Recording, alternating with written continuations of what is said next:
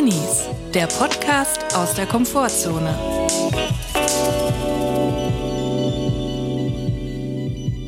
Halli, hallo, hallöle und Buenos Nachos von Drinnies. Wir sind wieder zurück. Es ist wieder Drini-Dienstag und wir hoffen, es geht euch gut und wenn nicht, ist das natürlich auch okay. Hallo Chris. Hallo Julia. Wie geht's, wie steht's? Mir geht's prima. Wird es auch geklärt? Ja. Bei dieser Begrüßung kann es aber auch nur gut gehen, muss ich sagen, oder? So ist es. Äh, Mit einem freundlichen Hallihallo wurden wir begrüßt. Hallihallo, Hallöle. Ach so. Ja, ich wollte das mal wiederbeleben. Ja, eine Woche liegt mal wieder hinter uns. Wir haben mal wieder eine Woche hinter uns gebracht. Yes! Oh yeah. Eine Woche näher am Tod, kann man auch sagen. Oder wenn man es positiv sieht, eine Woche überstanden. Stichwort Tod, da kann ich auch direkt gut überleiten. Es gibt nämlich was, was wir vor unserem Tod noch erreichen wollen. Auch wir haben Ambitionen, man, man denkt es kaum, aber auch wir Trainees haben Ambitionen und wir würden unglaublich gerne es schaffen, beim Deutschen Podcastpreis 2023 in der Kategorie Comedy nominiert zu sein. Und zwar beim Publikumsvoting. Es Ja. gibt nämlich zwei verschiedene Dinge. Beim Publikumsvoting haben wir uns beworben um die Nominierung in der Sparte Comedy. Und da kann man abstimmen. Da könnt ihr alle draußen abstimmen. Ich glaube sogar mehrmals am Tag. Ich bin mir aber nicht sicher. Man müsste es ausprobieren. Oh. Und das andere ist, wir haben uns auch noch beworben für die Kategorie Independent, aber die ist nicht fürs Publikum-Voting, sondern ist nur so eine Crowd-Jury, nennen sie. Das ist so eine geschlossene Gesellschaft, wo nicht jeder mitmachen kann. Die Deutsche Academy. Etwa so wie bei den Grammys, genau. Also deutscher-podcastpreis.de ist die Website. Dann geht man da drauf. Dann steht da mitten auf der Webseite, jetzt abstimmen. Dann scrollt mal runter und dann ist da Comedy und dann zu den Podcasts und dann D wie Drinnies. Und dort sind wir und dort kann man abstimmen. Aber den Link machen wir natürlich auch noch in die Show Notes. Das ist die Folgenbeschreibung, wenn ihr runterscrollt bei der Folge, die ihr jetzt gerade hört. Also guckt doch jetzt mal schnell in die Shownotes, drückt da kurz drauf, sind irgendwie zwei Klicks. Wir sind bei Davy Drinis aufgelistet. Es ist wirklich sehr schwer, da nominiert zu werden. Wir haben es ja in den letzten Jahren gesehen. Es waren immer ausschließlich Männer nominiert, weil es natürlich die Reichweiten, Reichweiten stärksten Podcasts nominiert werden. Das sind fast immer zwei Typen oder sogar drei Typen, die miteinander reden. Die haben dann irgendwie zwei Millionen, drei Millionen HörerInnen Und eine blaue Frisur. und eine blaue Frisur und äh, sind doch alle super, keine Frage, ja, ja, bla bla. Haben aber natürlich eine riesen Crowd, die für sie abstimmt. Wir kommen natürlich nicht gegen an, aber wir setzen auf unsere Community, wir setzen auf euch, dass wir es schaffen, wenigstens nominiert zu sein. Das ist der größte Traum, dass wir einmal in der Comedy, weil wir sind ein Comedy-Podcast und nicht nur Typen machen Comedy, nicht nur reine Typen-Podcasts machen Comedy, sondern auch wir. Und es gibt doch nichts Schöneres als ein Publikumsvoting, wo man immer wieder dafür aufrufen kann und die Leute damit nerven kann, dass sie abstimmen können. Und das zweite Schöne, es gibt doch nichts über Preisverleihung, wo man sich ins Getümmel werfen kann und dann den unangenehmen Branchenmenschen aus dem Weg gehen kann, einen Abend lang sich im Klo verstecken oder hinter der Live-Cooking-Station sich zu verstecken, damit man bloß nicht den unangenehmen Menschen über den Weg läuft. Da gibt's eigentlich nichts Schöneres, Julia. Ich kann mir nichts Schöneres vorstellen. Ich habe mich eigentlich die ganze Zeit beim letzten Mal vor Dr. Leon Winscheid versteckt. Der kam dann noch kurz zu uns am Tisch, als wir beim Ja. Grillen, wir haben uns dann so in so eine Ecke verpieselt, wo man dann so, da konnte man auch grillen und dann haben wir uns was zu essen geholt, uns hinter so Pflanzen, weißt du, da standen so hohe Blumenkübel mit Pflanzen so sichtschutzmäßig, da haben wir uns hintergesetzt, Ja. dass uns niemand sieht. Das war der Weg, wenn die Leute das Klo gesucht haben und sie falsch abgebogen sind, sind sie bei uns lang gekommen. Das war draußen in der dunklen Ecke, wo niemand lang gekommen ist. Und ab und zu sind so einzelne Personen vorbeigekommen, die sich wohl verirrt haben. Und so auch Dr. Leon Winscheid, muss man sagen. Der uns dann aber, er ist an uns vorbeigekommen, hat uns gesehen, weitergegangen, dann hat er sich aber nochmal umgedreht und hat er gedacht, ach, das sind die Drinis, die haben ja eben einen Preis gewonnen. Und dann hat er gesagt, hat er so mit dem Finger auf uns gezeigt, so diese Coach-Geste, so you can do it, und hat gesagt, genießt es. Aber ich sag Und ich dir, wusste nicht, was meint er jetzt? Meint er jetzt das Essen? Meint er, dass wir einen Preis gewonnen haben? Was meint er denn jetzt? Vielleicht auch die, die Ruhe Ruhe, hinter ja. den Pflanzen. ja, die Ruhe bei den Pflanzen, wenn man sich zum Klo verirrt hat. Vielleicht war er auch ein bisschen neidisch, weil er auch gern da gesessen hätte. Ich sag dir aber eine Sache. Er hat ja Wer wird Millionär gewonnen damals und damit ist er ja quasi medial, hat er Berühmtheit erlangt. Ja. Und wenn ein Wer wird Millionär Gewinner sagt, genießt es, genießt diesen Preis, dann muss ich es genießen. Ich habe danach so richtig genossen. Ich habe noch nie so sehr genossen wie an diesem Abend, nachdem Dr. Leon Winscheid zu uns gekommen Da ist. hast du dich auch mal kurz wie ein Millionär gefühlt, oder? Ja, in diesem Augenblick mit dem Zeigefinger wurde ich elektrisiert.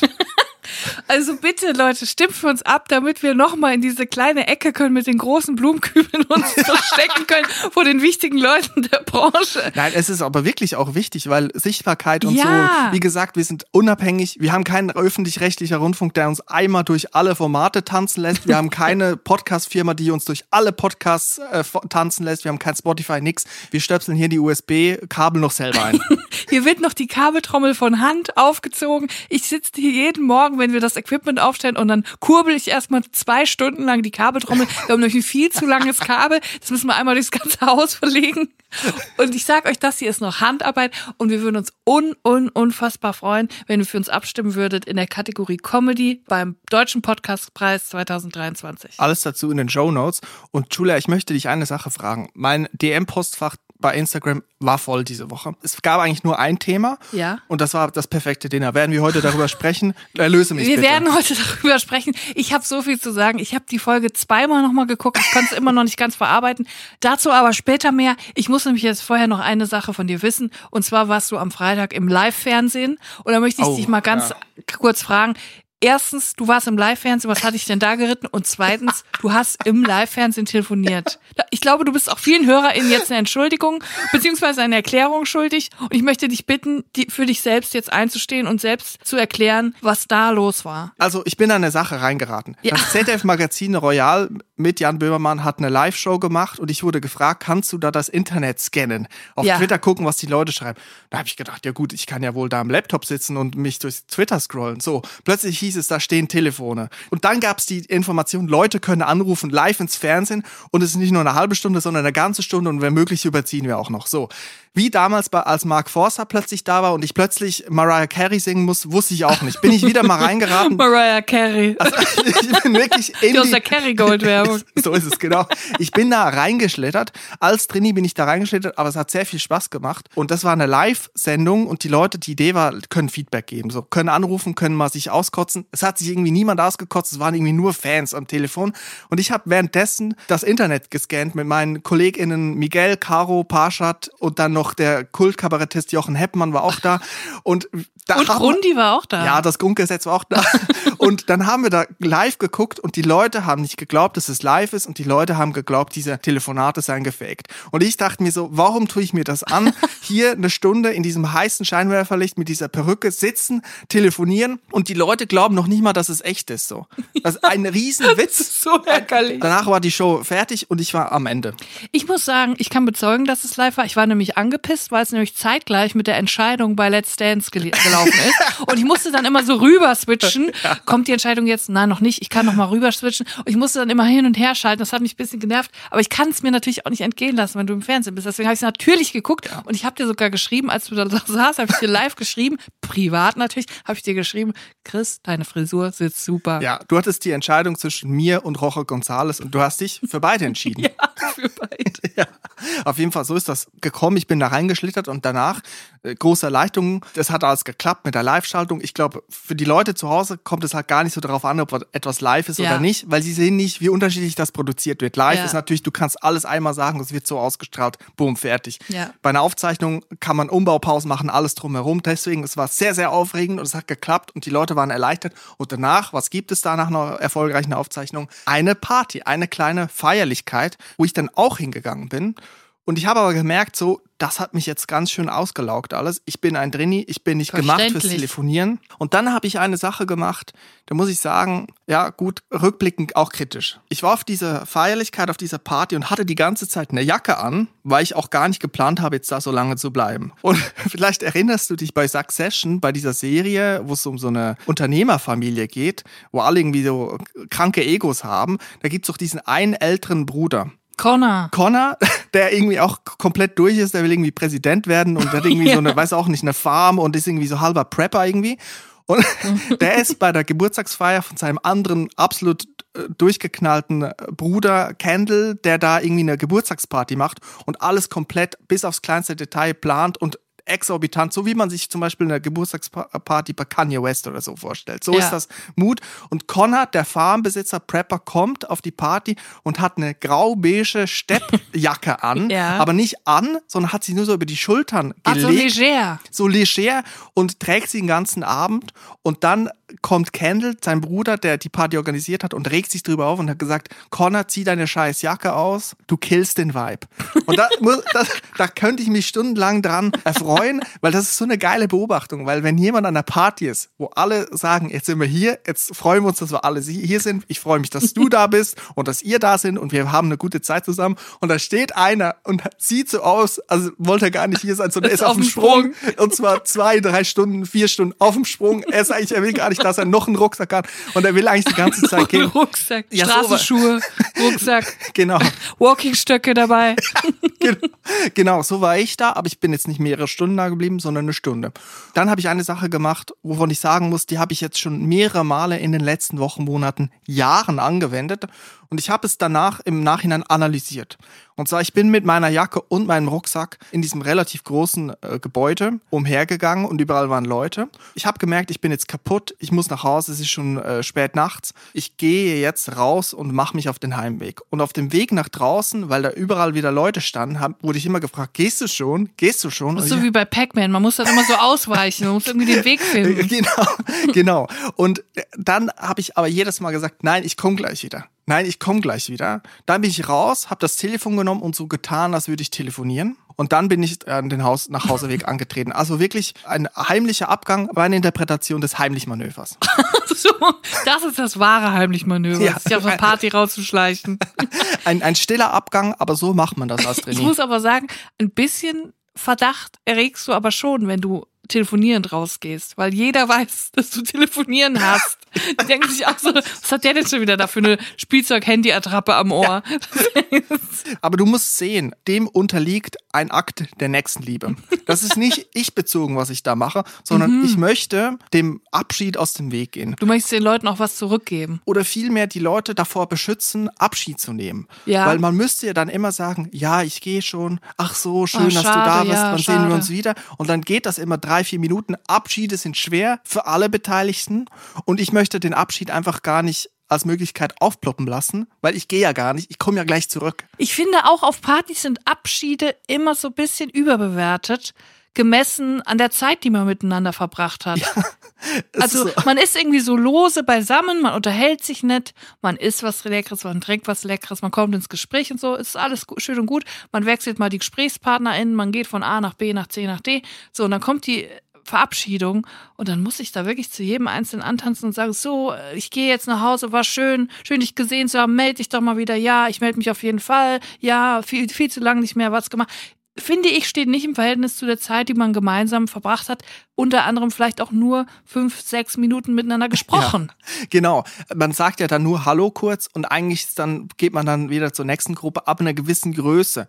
Ich glaube, ab einer gewissen Größe ist auch völlig egal, ob man sich verabschiedet oder nicht. Es fragt sich sowieso niemand, wo ist jetzt Julia? Ist Ja, sie schon nach Hause? eben. Es fällt Keine gar Sau. nicht auf. Man sollte einfach gehen, weil eine Party soll ja zwanglos sein und so sollte eigentlich auch der Abschied zwanglos sein, nämlich es gibt keinen Abschied. Man geht einfach. Tschüss Ja, genau. und Feierabend ohne, sich ja eh ohne wieder. Rechtfertigung. Man sieht sich ja eh wieder. Also das, man muss ja auch nicht so tun, als würde man jetzt auf große Weltreise ja, wenn gehen. du Pech hast, sieht man sich wieder.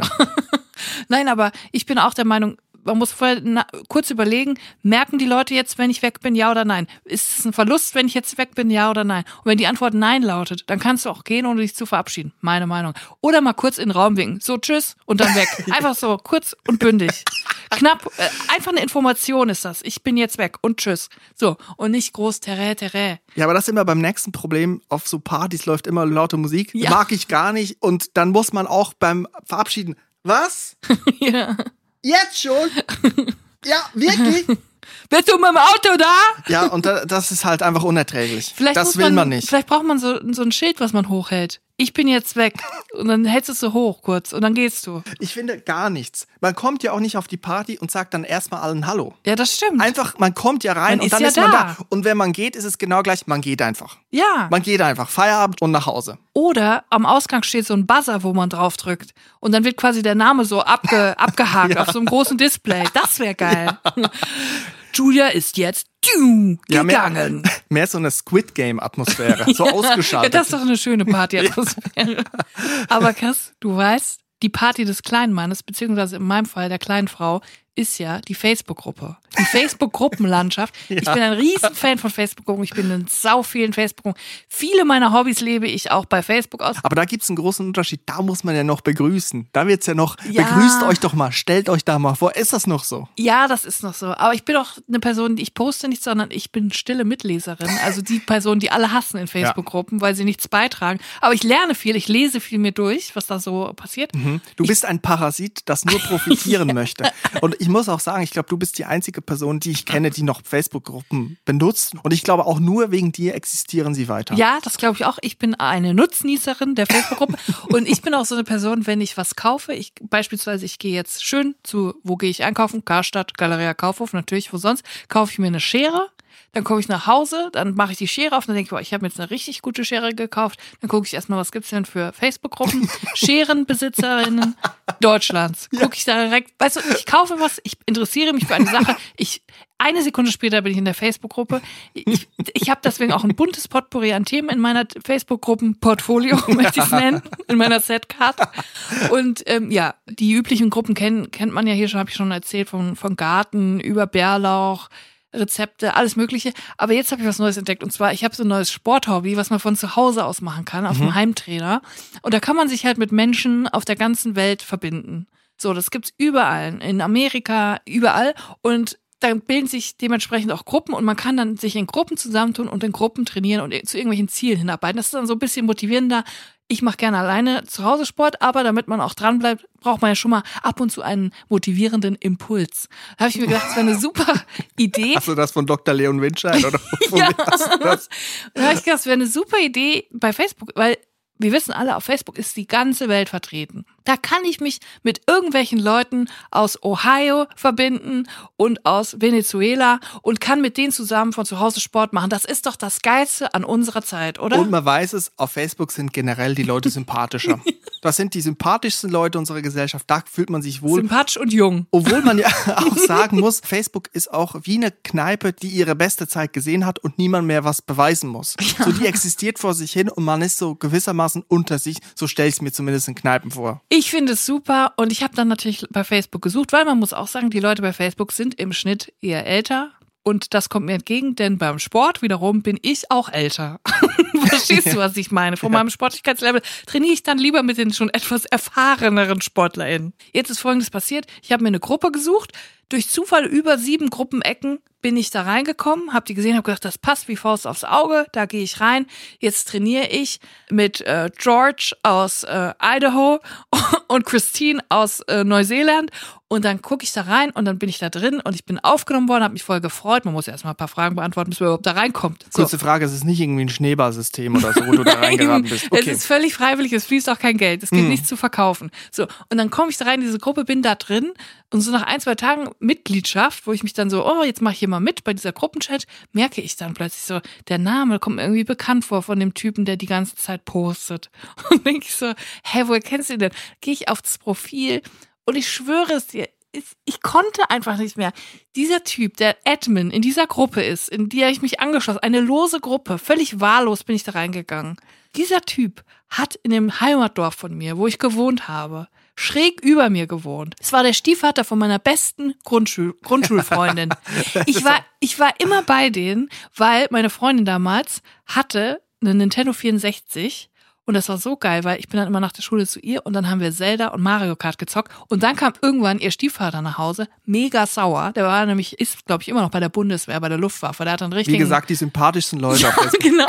Und der hat einen richtigen äh, Drill drauf. Und dann gab's richtig Ärger, weil wir keine Hausaufgaben gemacht haben, sondern den ganzen Tag Nintendo gezockt. Und dieser Typ ist einfach der Admin in meiner Gruppe. What are the chances? In meinem Heimatdorf, als ich da gewohnt habe, ich glaube, da haben 800 Menschen gewohnt. Julia, aber man muss auch sagen, das ist eine richtige Siegerland-Story. Ja, voll.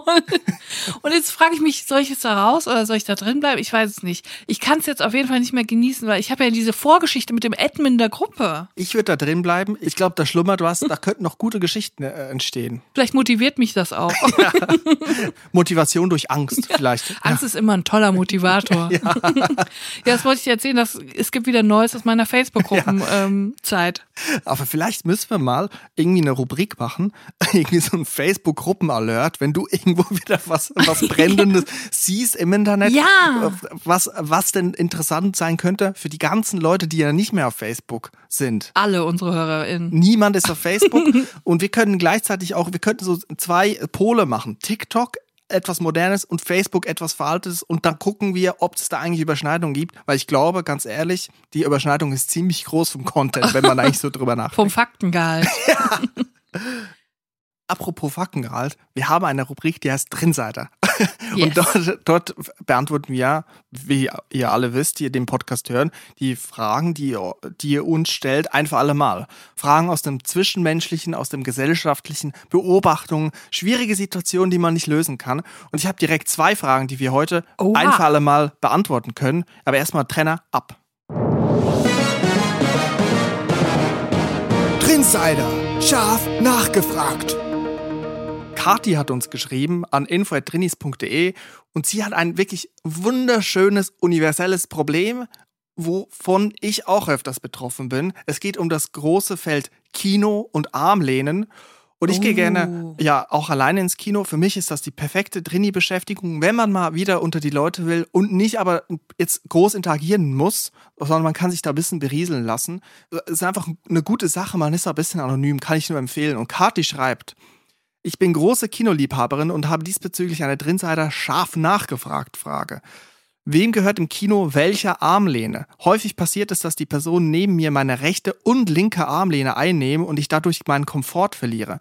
Ich würde das natürlich niemals ansprechen, also brauche ich da bitte eine klar definierte Regel von euch. Die Situation lässt sich selbstverständlich auch auf andere Orte ausweiten, Flugzeug, Zug zum Beispiel. Mhm. Es gibt ja überall Armlehnen und im Kino ist es ja so, da sind die Sessel eigentlich relativ breit. Man will sich ja so ein bisschen reinfläzen, zurücklehnen und dann nicht die Arme so zusammenziehen, wie ja. zum Beispiel im ICE oder im Flugzeug. Ich finde, die Komfortsache ist im Kino das entscheidende Detail, was den Unterschied macht. Und ich kann Kati sehr gut verstehen. Also ich sitze dann oft da und ziehe einfach beide Arme zusammen oder verschränke sie, damit bloß nicht auffällt, dass ich eigentlich auch eine der beiden Armlehne gerne hätten. Julia, ja. was, was schwebt dir vor? Wie kann man das regeln? Muss ich, man irgendwie einfach sich auf eine Seite beschränken? Ich finde es sehr schwierig zu beantworten. Ich glaube, ich müsste erstmal in meiner Armlehnen-Facebook-Gruppe nachfragen, wie die, ja. die Leute das sehen. Aber jetzt aus dem Bauch heraus würde ich, glaube ich, vom Gefühl her würde ich, glaube ich, sagen, dass die rechte Armlehne mir gehört. Die rechte gehört dir, weil du Rechtshänderin bist? Ja, weil meine Hand eher, weil wenn eine Hand zu einer Lehne greift, dann eher die rechte, weil ich Rechtshänderin bin und weil ich immer mein Getränk und meine Snacks auf der rechten Seite mhm. habe. Mhm. Jetzt müssen wir, warte mal, ich google mal kurz nebenbei, wie viele Linkshänder und gibt es auf der Welt, wie viele Rechtshänder? Was ist oh. das Verhältnis? Wollen wir kurz Aha, ähm, also hier knapp, hier steht, knapp 90 Prozent der Menschen sind Rechtshänder, 10 Prozent Linkshänder, mhm. schreibt das Redaktionsnetzwerk Deutschland. Also müsste es 90 Prozent Rechtshänder Plätze geben. Ich würde genau das Gegenteil vorschlagen, weil man hat ja rechts dann vielleicht ein Getränk und Snacks. Man ja. greift mit der rechten Hand, operiert man da an der Cola und an den ja. M&M's und die linke ruht. Die linke Hand linke ruht auf der Armlehne, die ruht auf der Armlehne und die rechte ist am Manövrieren. Und deswegen müsste man eigentlich sagen, immer die linke, probier's mal aus. Leg mal so, leg mal so die Armlehne nach links und dann kannst du rechts. Guck mal, das geht gut. Da muss ich sagen, die Idee krankt, Chris, weil ganz ehrlich, wenn du deinen linken Arm ruhen lässt, den rechten Arm für Snacks benutzt, heißt das, dass dein Nebenmann rechts seinen linken Arm bei deinen Snacks ruhen lässt. Möchtest du das wirklich miterleben? Dass er seinen Ellbogen zwischen deinen M&Ms und seiner 1,5 Liter Pepsi Max hat. Du meinst jetzt wegen Hygienefragen oder weil es einfach auch schnell ausgeschüttet Risiko. werden? Risiko. Risiko. Ganz einfach. Also M&M's, die liegen schnell auf dem Boden. Garfritten isst man gern und viel. wir, wir können jeden den Genuss, doch bitte nicht im Omnibus. Was ist das denn? Das, ist, das, das ist auch ein Facebook-Gruppenname? Das ist auch ein Merksatz aus dem Bus. Komplettes ähm, Gedicht kann ich auch noch auswendig, aber das mache ich jetzt nicht. Aber da musst du doch zustimmen. Das ist doch zu riskant. Ich habe eine Idee. Man macht es wie in der Badewanne. Es gibt diese Brettchen, die man auflegen kann. Vorne über Man die zieht sich Badewanne. nackt aus. Man kann die Brettchen über die Badewanne legen. Die kennst du. Ja. Da macht man sich da ein Getränk rein oder ein iPad oder ein Handy, guck was. Da, da, gewisse Leute, die es wirklich romantisch wollen, machen sich da noch ein Kerzchen rein. Vielleicht könnte man das auch fürs Kino machen. Einfach ein Brettchen drüber, über die Armlehne und dann hat man die Snacks vor sich und dann hat man auch nicht das Problem, dass was ausgeschüttet wird von der Person nebenan. Ja, von einem selber nämlich dann. Also das Brett würde nach drei Sekunden von mir umgeschüttet werden, genau wie in der Badewanne übrigens auch. Dann landet die Tasse mit Tee, die Kerze und ein Buch, ein neues Buch und ein Tablet landen dann in der Badewanne. Gut, was machst du dann? Trinkblase. Gibt eigentlich dann nur noch Trinkblase und die M&M's zu einem Smoothie verarbeiten und dann das versuchen flüssig einzunehmen. Oder was äh, passt dir das auch nicht? Immer nein, nein, nein. Das funktioniert gar nicht. Julia, gib doch mal was Konstruktives. Du bist doch auf Facebook. Das ist doch konstruktiv. Hab ich doch. Rechte Armlehne. Rechts gehört mir. Rechts mein Arm, meine Snacks. Fertig. Okay, der Hammer ist gefallen, die rechte Armlehne, weil da die. Snacks sind. Dann kommt niemand mit seinen Griffeln in die Nähe und du kannst da manövrieren. Richtig. Linke Armlehne bleibt frei. Wir konzentrieren uns auf die rechte Armlehne und die 10% Linkshänder müssen ignoriert werden. Die müssen Ich- sich dann einfach fügen. Fertig. Ich möchte einfach die Freiheit haben, meine Snacks selber umzuwerfen. Und deswegen bin ich dafür, Arm ruht auf selber Lehne wie M&M's und Pepsi Max. Julia, dieses Problem ist gelöst. Wir gehen direkt zum nächsten. Weiter geht's. Hier ist es nämlich besonders interessant. Was wir oft haben, wir gehen jetzt zu einer Person, die eine Dienstleistung anbietet und wir wissen nicht, wie man sich dort verhält, zum Beispiel an der Brötchentheke. So, und jetzt hat uns eine Zahnärztin geschrieben aus der Schweiz, liebe Grüße, die ein Problem aus ihrer Sicht schildert. Sie schreibt, ich bin Zahnärztin in einem überschaubaren Ort und begegne einmal pro Woche morgens auf dem Weg in die Praxis einem bestimmten Patienten, der dann zum Bahnhof läuft, von dem ich gerade weggehe. Dabei wechsle ich unauffällig die Straßenseite, aber weiß, dass er mich immer sieht, was schon unangenehm ist. Manchmal kommt es auch beim Bäcker vor, dass ich beim Eintreten dort schon auf Patienten von mir gestoßen bin, die entweder mich ignoriert haben, während andere mich übereifrig begrüßt und in ein Gespräch verwickelt, schlimmstenfalls auch noch bezüglich einer Behandlung vor allen Leuten ausgefragt haben. Da ich Trainee durch und durch bin und außerhalb meiner Behandlungsräume Menschen meide, habe ich bisher meine Patienten nie begrüßt oder sogar die Straßenseite gewechselt, wenn ich einen schon von Weitem gesehen habe, um ihm nicht zu begegnen. Nicht aus dem Grund, weil ich diese nicht mag. Mich würde es interessieren, ob mein Verhalten als unhöflich angesehen wird oder habt ihr einen Tipp, wie ich mit diesen Situationen umgehen soll? Ich habe direkt einen Tipp und zwar die Facebook-Gruppe Brötchen selber backen. Da muss man nie wieder zum Bäcker gehen. Man kann einfach zu Hause bleiben. Da gibt's ganz tolle Rezepte, aber das nur nebenbei. Also mir scheint ein grundlegendes Problem hier zu sein. Die Zahnärztin behandelt in ihren Behandlungsräumen in der Praxis. An der Brötchentheke ist sie dann ja nicht in der Funktion als Zahnärztin da, obwohl die Beziehung zu den Leuten, die da auch an der Brötchentheke stehen und sie als Zahnärztin erkennen, natürlich die Beziehung Patient und Zahnärztin ist. Aber sie übt ja den Beruf der Zahnärztin nicht an der Brötchentheke aus. Es sei denn, sie macht einem Körnerbrötchen die Zähne. da, diesen Fall mögen wir jetzt mal ausnehmen. Und das Problem ist, dass ja wohl die Leute dann sieht, also wenn das finde ich geht eigentlich gar nicht, dass man jemanden dann eigentlich noch einen Ratschlag oder eine Beratung abbringt, Ja. obwohl man gerade in der Freizeit ist. Also Mittagspause oder vor dem Arbeiten ist ja Freizeit. Ja. Also das ist ja mal ein Problem. Das andere ist natürlich, wenn man in einem kleinen beschaubaren Ort ist, in der Schweiz auch noch, und da komme ich ja auch selber her, wenn man da auf dem auf dem Trottoir, auf dem Bürgersteig geht und man grüßt die Leute nicht, wird man natürlich als die Zahnärztin identifiziert, die nicht grüßt. Ja. Martina! Sie hat nicht grüezi gesagt. Ich gehe zu der zur Wurzelbehandlung und sie sagt mir nicht grüezi. Ich sehe sie jeden Morgen. Martina! Weißt du, das ist das Problem. Oh, war da der Bruno bei der Zahnärztin Und- oder was? Und da kann ich, kann ich eine Sache sagen. Als wir hier neu eingezogen sind, ist am Tag des Einzuges der Nachbar zu uns gekommen, ein älterer Herr, ich denke mal schon über 80, und hat gesagt, guten Tag, ach Sie, ich sehe, Sie ziehen hier ein, freut mich, ich bin der Nachbar, so und so, ich heiße so und so. Ich habe mich auch vorgestellt und ich dachte schon, oh krass, am ersten Tag noch, bevor ich überhaupt in der Wohnung war, habe ich hier schon Kontakt geschlossen mit einer Person, die direkt unmittelbar nebenan wohnt. Und die Person, dieser Herr, sehe ich aber jetzt öfters. Und was er macht, super angenehm, er ruft mir einfach immer Hallo, guten Tag. Hallo. Aber kein Smalltalk, auch wenn ich an ihm vorbeigebe. Guten Tag. Perfekt, oder? Und eigentlich muss man es so machen. Ich glaube, wenn man Leute nicht näher kennt, dann einfach nur Hallo sagen und weitergehen. Ja. Nicht stehen bleiben, nicht das stehende Gespräch suchen. Weitergehen, guten Zug drauf haben. Das ist wichtig. Ja. Ich finde aber auch Leute, generell Leute haben einfach oft auch so eine Mischung bei, bei Ärztinnen, so eine Mischung aus Ehrfurcht, weil es sind ja die Götter in Weiß.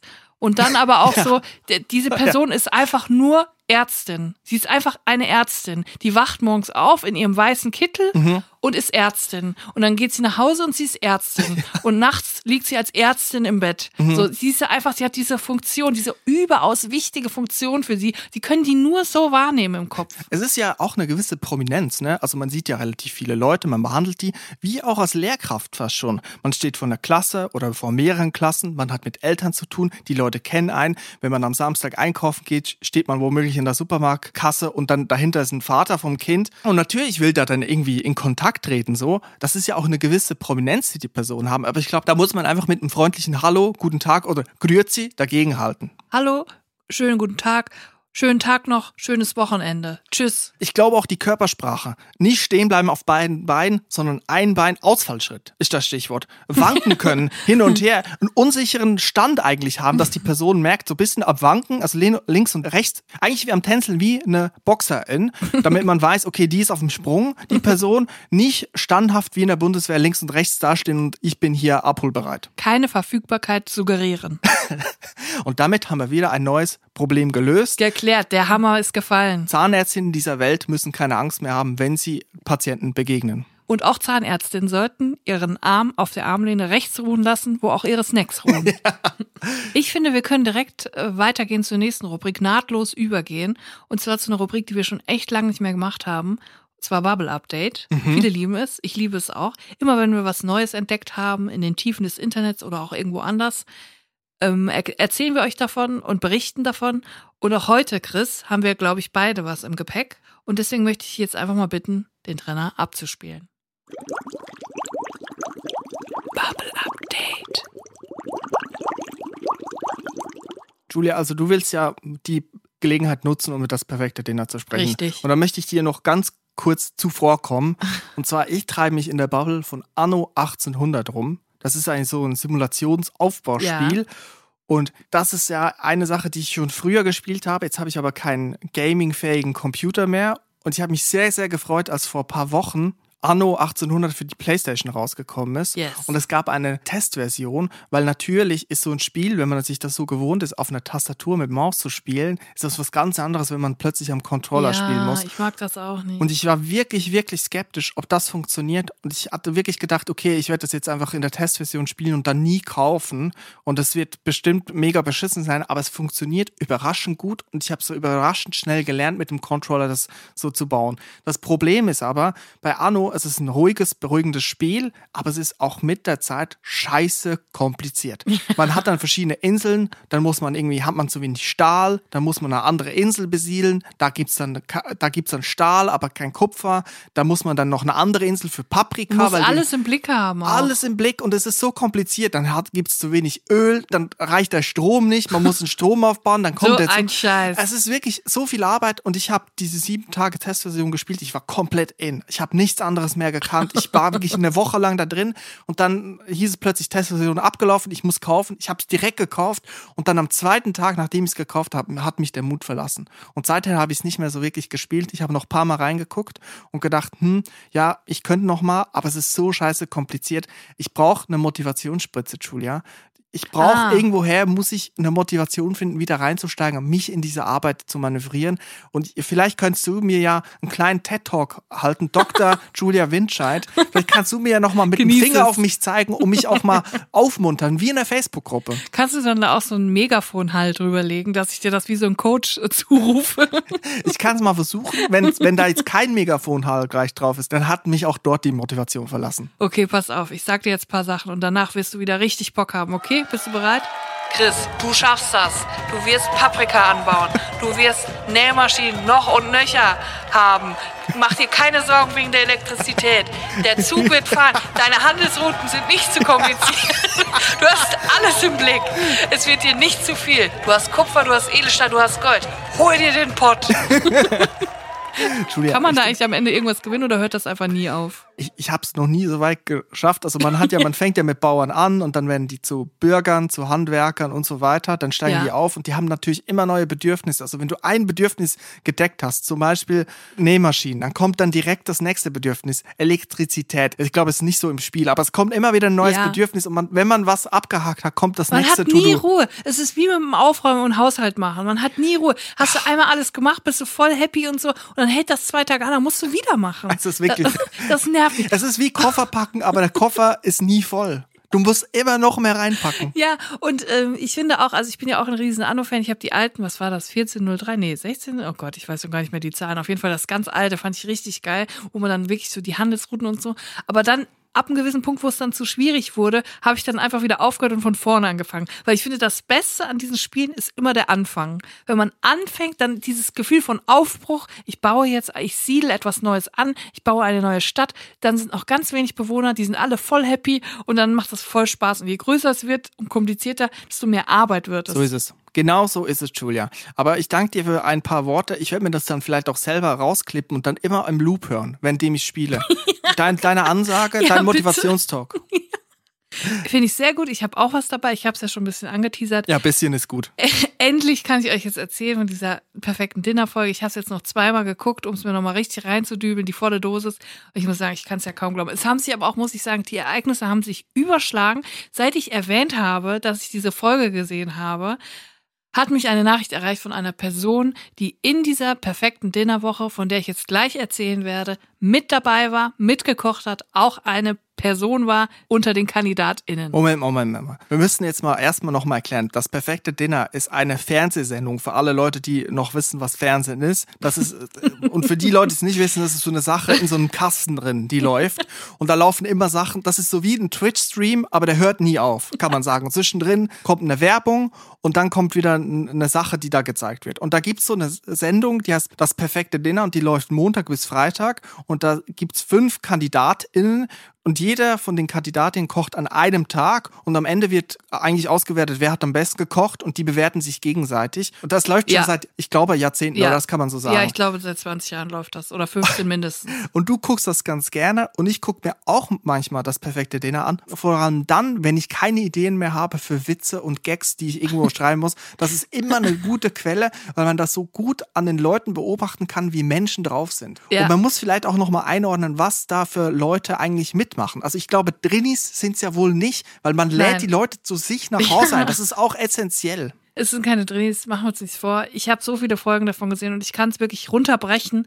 Die Mehrzahl der Leute sind absolut spießige Leute, die unbedingt mal einem Fernsehteam, also ganz Deutschland, zeigen wollen, was sie für eine geile 30.000 Euro Küche eingebaut haben in ihrem Haus. Die haben sich eine neue Küche gekauft, das sieht alles vom Feinsten aus. Die haben einen Thermomix, die haben die volle Ausstattung, die haben einen sous gara die finden das geil, die sind da stolz drauf und es reicht denen nicht, ihren FreundInnen zu zeigen, was sie alles haben. Sie wollen jetzt auch zeigen, nach draußen hin. Guckt mal, Leute, das ist meine Küche, so sieht's hier aus, alles vom Feinsten. Ich verdiene sehr gut als Versicherungsangestellter und ich möchte jetzt euch daran teilhaben lassen. Eigentlich kann man da sagen, es geht ja eigentlich ums Kochen. Eigentlich das perfekte Ja. Dinner, ne? Aber es geht auch um Statussymbol. Es geht darum zu zeigen, was hat man für einen geilen Wintergarten, was hat man für eine geile Outdoor-Küche, was hat man für eine geile Kücheninsel. Ja. Und dann geht's auch um irgendwie Besserwissertum. Man will zeigen, wer hat mehr Ahnung von Kulinarik. So ein angelesenes, Genau. angeschautes Fernsehkochwissen. So Leute, die zu oft Kitchen Impossible geguckt haben. Auch gerne mal, wer ist mehr gereist? Das ist auch immer so ein Statussymbol. Wer hat denn mehr Länder bereist? Und wenn man dann einmal in einem Land war, dann man auch automatisch dann Expertin für die jeweilige Landesküche. Die waren dann einmal in Singapur und dann haben sie plötzlich ganz ausgefuchste Rezepte mitgebracht, weil sie sich mit dem Land sehr dezidiert auseinandergesetzt haben. Ja, also das heißt dann im, unterm Strich, dass sie dann Curry reinmachen und Pinienkerne. Ja. Sowas machen die dann. aber auf einer Schieferplatte. Ja, und es ist auch irgendwie so ein vergeiltes Heraufbeschwören, Obbeschwören von Regeln. Also Ja. so ein ultradeutsches Ding von, es gibt so Regeln, es gibt ungeschriebene Regeln und die müssen wir alle beachten. Also wie drin sei da nur in halt todernst. So. Also es ist auch wirklich, ich muss wirklich sagen, ich finde das so deutsch. Äh, Zu bewerten, wie sieht der Tisch aus? Wie ist der bewertet? In welchem Verhältnis stehen die Teller nebeneinander? Um wie viel Uhr Punkt gab es das Essen? Wenn das fünf Minuten zu spät ist, dann gibt es einen Punktabzug. Wir haben uns alle so und so hinzusetzen. Wir haben alle so und so viel Spaß zu haben. Nicht zu viel, aber auch nicht zu wenig. Ja. So, es ist, muss alles geregelt sein. Es ist fast schon so, es ist so, wir sind hier bei der Napola und jetzt müssen wir hier ein Regelwerk haben. Es ist so deutsch. Aber ich muss auch sagen, ich bin ja auch jemand, der seine Abläufe gut strukturieren muss. Also ich mag das auch, wenn dann Sachen so klar aufgeteilt sind, dass man weiß, was zu tun ist, auch als Gast so. Also ich würde mich da nicht komplett ausnehmen, das muss ich auch sagen. Ja gut, komplett ausnehmen können wir uns eh nicht. Also ich war auch schon dreimal kurz davor, mich da anzumelden. Und dann habe ich gemerkt, das ist ja mein absoluter Horror. Dann kriegst du so drei, kriegst du da so vier MitstreiterInnen, die, die so ganz komische Sachen sagen. Und dann musst du da mit denen am Tisch sitzen und essen. Das ist ja nur ein Albtraum. Ja, ich mag es einfach, wenn dann sich darüber aufgeregt wird, dass zum Aperitif wird nur, nur Sekt. Da gab's nur Sekt. Und dass der Martin dann noch dabei in der Küche stand und nicht als Gastgeber da das war. Das ist No-Go. Und was ist eigentlich mit Matthias los? Der ist mit dem Audi Quattro hier die Auffahrt hochgebrettert und hat dann einfach, der hat sich unter aller Sau, da war, das war nicht nett, der ist unfair. Und was mir auch wirklich gut gefällt, also ich bin wirklich nicht so ein begnadeter Koch. Ich koche selten, ich koche okay, so ist mir auch egal, ich bilde mir nichts drauf ein. So. Ja. Aber was mir wirklich gut gefällt, ist, wenn jetzt jemand da ist und sagt, ich mache jetzt zum Beispiel Nudeln, so Pasta, ja. italienische Pasta selber oder auch irgendwie Rahmen mache ich selber. Ja. So was ein Aufwand ist und was eine Riesensauerei gibt. So, da, da wird dann gesagt, ja, der hat ja nur Pasta gemacht. Was soll das denn? Pasta ist ja super, super einfach. Aber dann kommt Matthias mit seinem Audi Quattro gefahren und was er macht, ist, das Highlight des Abends ist, dass er ein Stück Fleisch drei Minuten von der einen Seite und drei Minuten von der anderen Seite anbrät. Die er auch noch getimed hat mit seiner Eieruhr, also genau einfach ja. nur einmal umdrehen muss. Das ist dann, das ist dann die Kochkunst. Ja. Im Gegensatz zu, ich mache Pasta selber. Das die, sind so Verhältnisse, die ich nicht checke. Ich finde das auch der Wahnsinn. Ich meine, wir haben doch langsam alle begriffen, wie man ein Stück Fleisch brät, aber da wird das immer noch gefeiert, wenn das Fleisch, das Geilste ist, wenn Männer Fleisch aufschneiden. Das ist auch eine generelle Beobachtung Ach. von mir. Wenn Männer Fleisch aufschneiden und es ist so, wie sie sich's vorgestellt haben. Sprich, sie haben es in der richtigen Minute umgedreht. Ja. Wenn die Eieruhr geklingelt hat. Da sind die total erstaunt. Oh, ah, oh, perfekt rosa. Und ich denke so, ja, so sollte es ja auch sein. Du hast es ja auch umgedreht. Ich sag dir, das ist die Fortsetzung von Männer mit dem Kind, wenn sie alle zwei Monate mal auf dem Spielplatz sind und dafür gelobt werden. oh, ah, das, das ist genau die Fortsetzung. Das ist nur 20 Jahre später. Das ist genau dasselbe. ja, es ist wirklich so. Und so ist das beim perfekten Dinner. Das sind so die Leute. Und da muss ich sagen, die Person, über die ich heute spreche, hat da schon viel Neues reingebracht. A breath of fresh air, sagt man ja, oder? Also du sprichst heute über eine ganz besondere Folge, die es ja jetzt auch nicht mehr gibt, zu gucken. Und deswegen ja. war ja, waren unsere DM-Fächer voll. Auch ich wurde in Mitleidenschaft gezogen, ja. gefragt, wo gibt's diesen Link? Den gibt's nicht. So. Bitte hört auf zu fragen. Du kannst ihn nicht rausgeben. Ich habe ihn noch nicht mal. Es geht einfach aus rechtlichen Gründen. Ich glaube, da muss man einfach mal irgendwie in den, äh, weiß auch nicht, bei Reddit oder so mal fragen, hat jemand den Link? So, und dann wird sich das vielleicht geklären. Aber nicht bei uns nicht per E-Mail und auch nicht per DM. Ich werde euch aber dafür heute aus dem Gedächtnisprotokoll wiedergeben, wie der Tag verlaufen ist. Und es ist wirklich, es ist einfach nur der Wahnsinn. Ich werde jetzt mal nicht mehr den Namen sagen der Person. Ich möchte ihr auch nicht schaden. Ich möchte auch nicht gehässig sein. Ich möchte es einfach nur wiedergeben. Es war unglaublich unterhaltsam.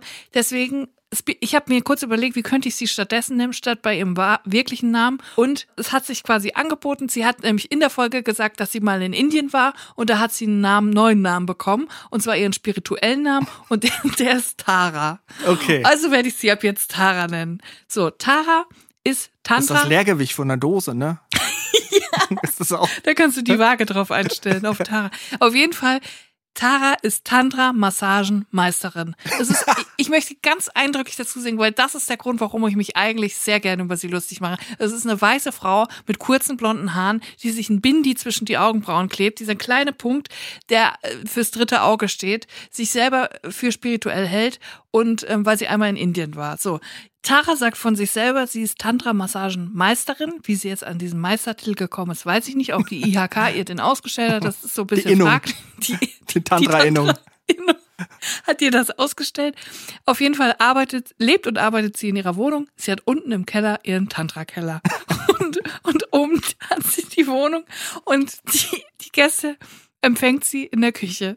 In der Küche ist auch ihr Esszimmer, was ja erstmal nicht schlimm ist. Das Problem ist halt, da kommen wir später noch zu, Tara hat Probleme mit dem Zeitmanagement und muss deswegen ein Meter Luftlinie von ihren Gästen entfernt kochen. So, während die Gäste wartend am Tisch sitzen.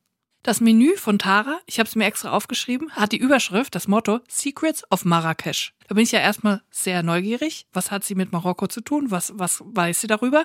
Stellte sich raus, sie war schon dreimal in Marokko und Ihre Recherche hat sie so betrieben, wenn sie irgendwo auf der Straße war und sie hat irgendwas gerochen, was ihr gemundet hat, dann ist sie in den Raum reingegangen, in das Haus, in das Restaurant, was auch immer und hat gefragt, darf ich da mal in den Topf reingucken? und dann haben die Leute, weil sie halt alle so nett sind, haben sie ihr den Topf aufgemacht und hat sie gerochen, dann hat sie geguckt, hat sie probiert mit dem Finger und hat sie gefragt, was ist denn da drin? Und so hat sie gelernt, marokkanisch zu kochen. Bei ihren drei Besuchen. Genau, bei ihren drei Besuchen in Marokko. Genau. Das Motto Secrets of Marrakesch, die Vorspeise, Zauberreise Marokko. Humus und Brot zum Tippen mit einer kleinen Überraschung. Was ja schon mal sehr mysteriös klingt. So, jetzt möchte ich kurz sagen, was die kleine Überraschung war. Die kleine Überraschung war eine Dattel, die sie aufgeschnitten hat und da hat sie Butter reingemacht und eine Walnuss. und, und dabei, und sie hat aber nicht nur einfach eine Dattel, genau, sondern sie hat gesagt, die Dattel steht für die Joni, also die Vulva der Frau. Das ist die Weiblichkeit, die Dattel ist die Sinnlichkeit. Und was macht man damit natürlich, wenn man die Joni isst? Vorher, man schneidet sie auf, steckt Butter rein, eine Walnuss und macht sie wieder zu. Das war jetzt ihr Ding. Sie hat also die Joni als, als Vorspeise gereicht. Sie hat auch beim Kochen die ganze Zeit ähm, zum Kamerateam gesagt, dass sie quasi eher so der kreative Geist in der Küche ist. Sie macht so spontan, sie nimmt hier mal einen Löffel Gewürz, da einen Löffel Gewürz, sie schmeißt alles in die Pfanne, sie improvisiert, das ist ihr Leben. Sie kocht so gerne. So, und das, das war auch noch alles total easy und es wirkte auch alles total professionell. Nur dann irgendwann kam sie plötzlich unter Zeitdruck. Sie hatte wenig Platz in der Küche, das tat mir auch leid, aber dann kam sie unter Zeitdruck. Es war schon 16 Uhr, sie hatte noch gerade noch nicht mal die Vorspeise fertig. Und dann fing alles an. Plötzlich hat sie angefangen, sich an kochendem Wasser ihrer Linsen zu verbrennen, indem sie einfach in die kochend heißen Linsen ihre Hände gemacht hat, weil sie vergessen hat, sie abzuschrecken. So und dann dann, dann ging es wirklich nur noch bergab. Dann hat überhaupt nichts mehr funktioniert. Alles ist auseinandergefallen. Der, die Couscous-Bällchen sind auseinandergefallen. Dann hat sie mega viel Koriander in den Couscous-Salat gemacht, obwohl eine Person von den anderen kein Koriander ist, aber aber wirklich mega viel, so ein Kilo an Masse. So Einfach scheiß drauf, all in. Scheiß drauf, all in. Und dann sagt sie noch, ah, ich bin ja froh, ich habe extra alle gefragt, alle essen Koriander, aber ein, einer isst halt keinen Koriander, sondern geht es los und dann ist plötzlich irgendwie schon 18 Uhr, die Gäste kommen, sie muss sich schon umziehen und hat immer noch nicht die Haupt, mit der Hauptspeise angefangen. Es war wirklich so, ach du Scheiße, die, die Tagine, wie sie sagt, sie wollte eine Tagine machen und sie hat es die ganze Zeit durchgehend Tagine genannt. Das war auch das Allergeilste der peinlichste Moment ever, als sie dem Kamerateam stolz zeigen will, dass sie eine Tagine hat und macht sie auf und da sind wirklich bestimmt 20 alte, getrocknete, eklige Datteln drin, die da schon mindestens ein Oh Jahr drin lagen. Richtig alt, Oh. schon fast zu Staub verfallen. Und es war ihr so peinlich, dass sie gesagt huch, wie kommen die denn da rein? Hat es versucht wegzulachen, aber es war so unangenehm, weil es sah auch so richtig eklig aus, als hätte da so ein Tier reingeschissen. So. Und wirklich so, und man wusste einfach, da drin kocht die gleich das Essen für diese Leute. Gott sei Dank waren die Gäste noch nicht da und haben das nicht gesehen. Aber es ging dann weiter. Und dann wurde sie irgendwann, weil die Zeit so knapp war, wurde sie so aufgeregt. Dann kamen die Gäste, sie war noch mit nichts fertig. Die Vorspeise war noch nicht fertig. Sie hatte das Brot noch nicht mal in den Ofen gemacht. So, dann, dann, dann sitzen die Gäste in dieser Küche wirklich direkt neben ihr, während sie da rödelt, macht und tut. Sie total nervös, komplett überfordert. Es wird immer alles schlimmer. Das Brot geht nicht auf. Sie wartet auf das Brot. Sie reicht den Leuten schon mal die Vorspeise, die Dattel mit, äh, mit einer Aprikose und noch irgendwas. Reicht ihnen die Vor aber der Humus ist da, aber das Brot nicht. Das Brot ist noch im Ofen. Da wird sie ganz nervös. Dann holt sie das Brot schon mal raus. Reicht das Brot, obwohl es noch nicht durch ist. Die, die Stimmung am Tisch geht wirklich so rapide runter. Vor allem muss man dazu sagen, sie hat vorher bei den anderen KandidatInnen groß angekündigt, boah, bei mir, das wird so lecker. Das wird euch so schmecken. Und sie hat gesagt, sie will 40 Punkte holen. Aber wie hat's denn den Leuten dann geschmeckt? Ja, nicht so gut. Es war leider total fad. Die Leute waren total unbegeistert. Es war nicht lecker. Es ist auseinandergefallen. Das Brot war nicht durch. Die vegetarische Alternative für die, für die Vegetarier war auch nicht gut. Und der Typ, der halt keine, kein Koriander gegessen hat, der, Der konnt's das, nicht essen. der konnte es gar nicht essen. Für den war es halt der Horror einfach.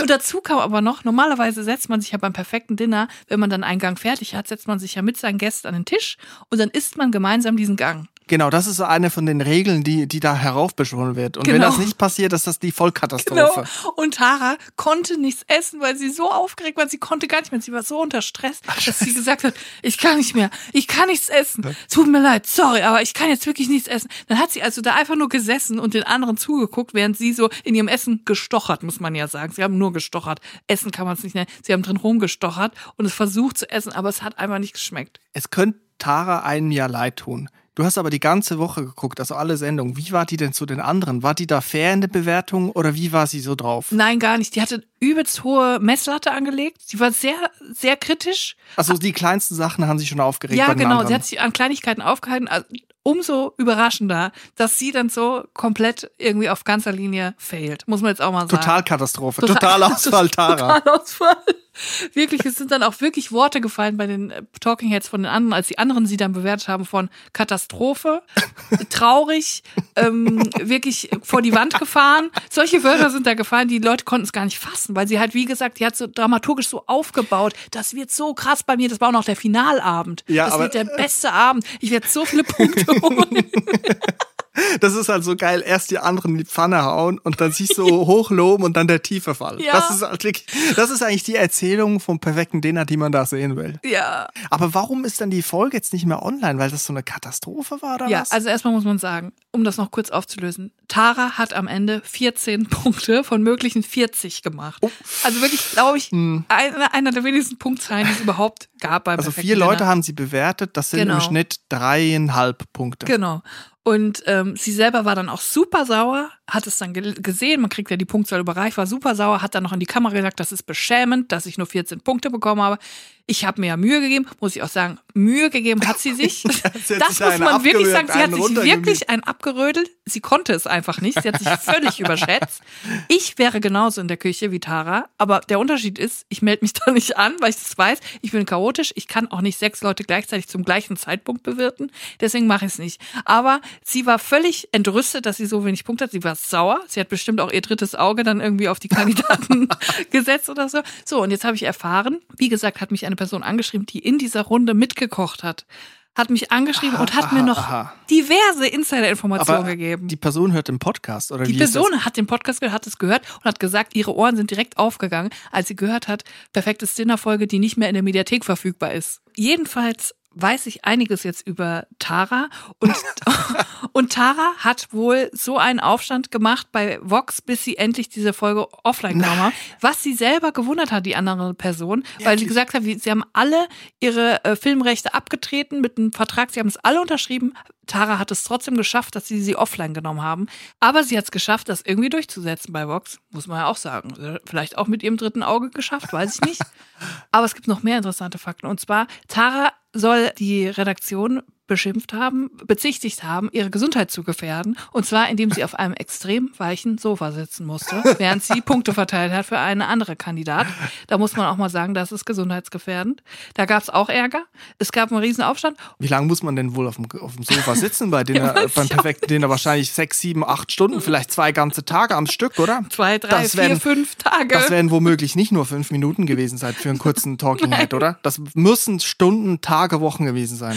Ja, und ähm, Tara ist ja Tantra-Meisterin und ähm, wenn man bei ihr eine Sitzung bucht, dann bekommt man danach noch Crepe und heiße Schokolade. Hat sie auch erfahren. Das sind so kleine Infos, die sind doch einfach interessant, oder? Das ist bestimmt lecker.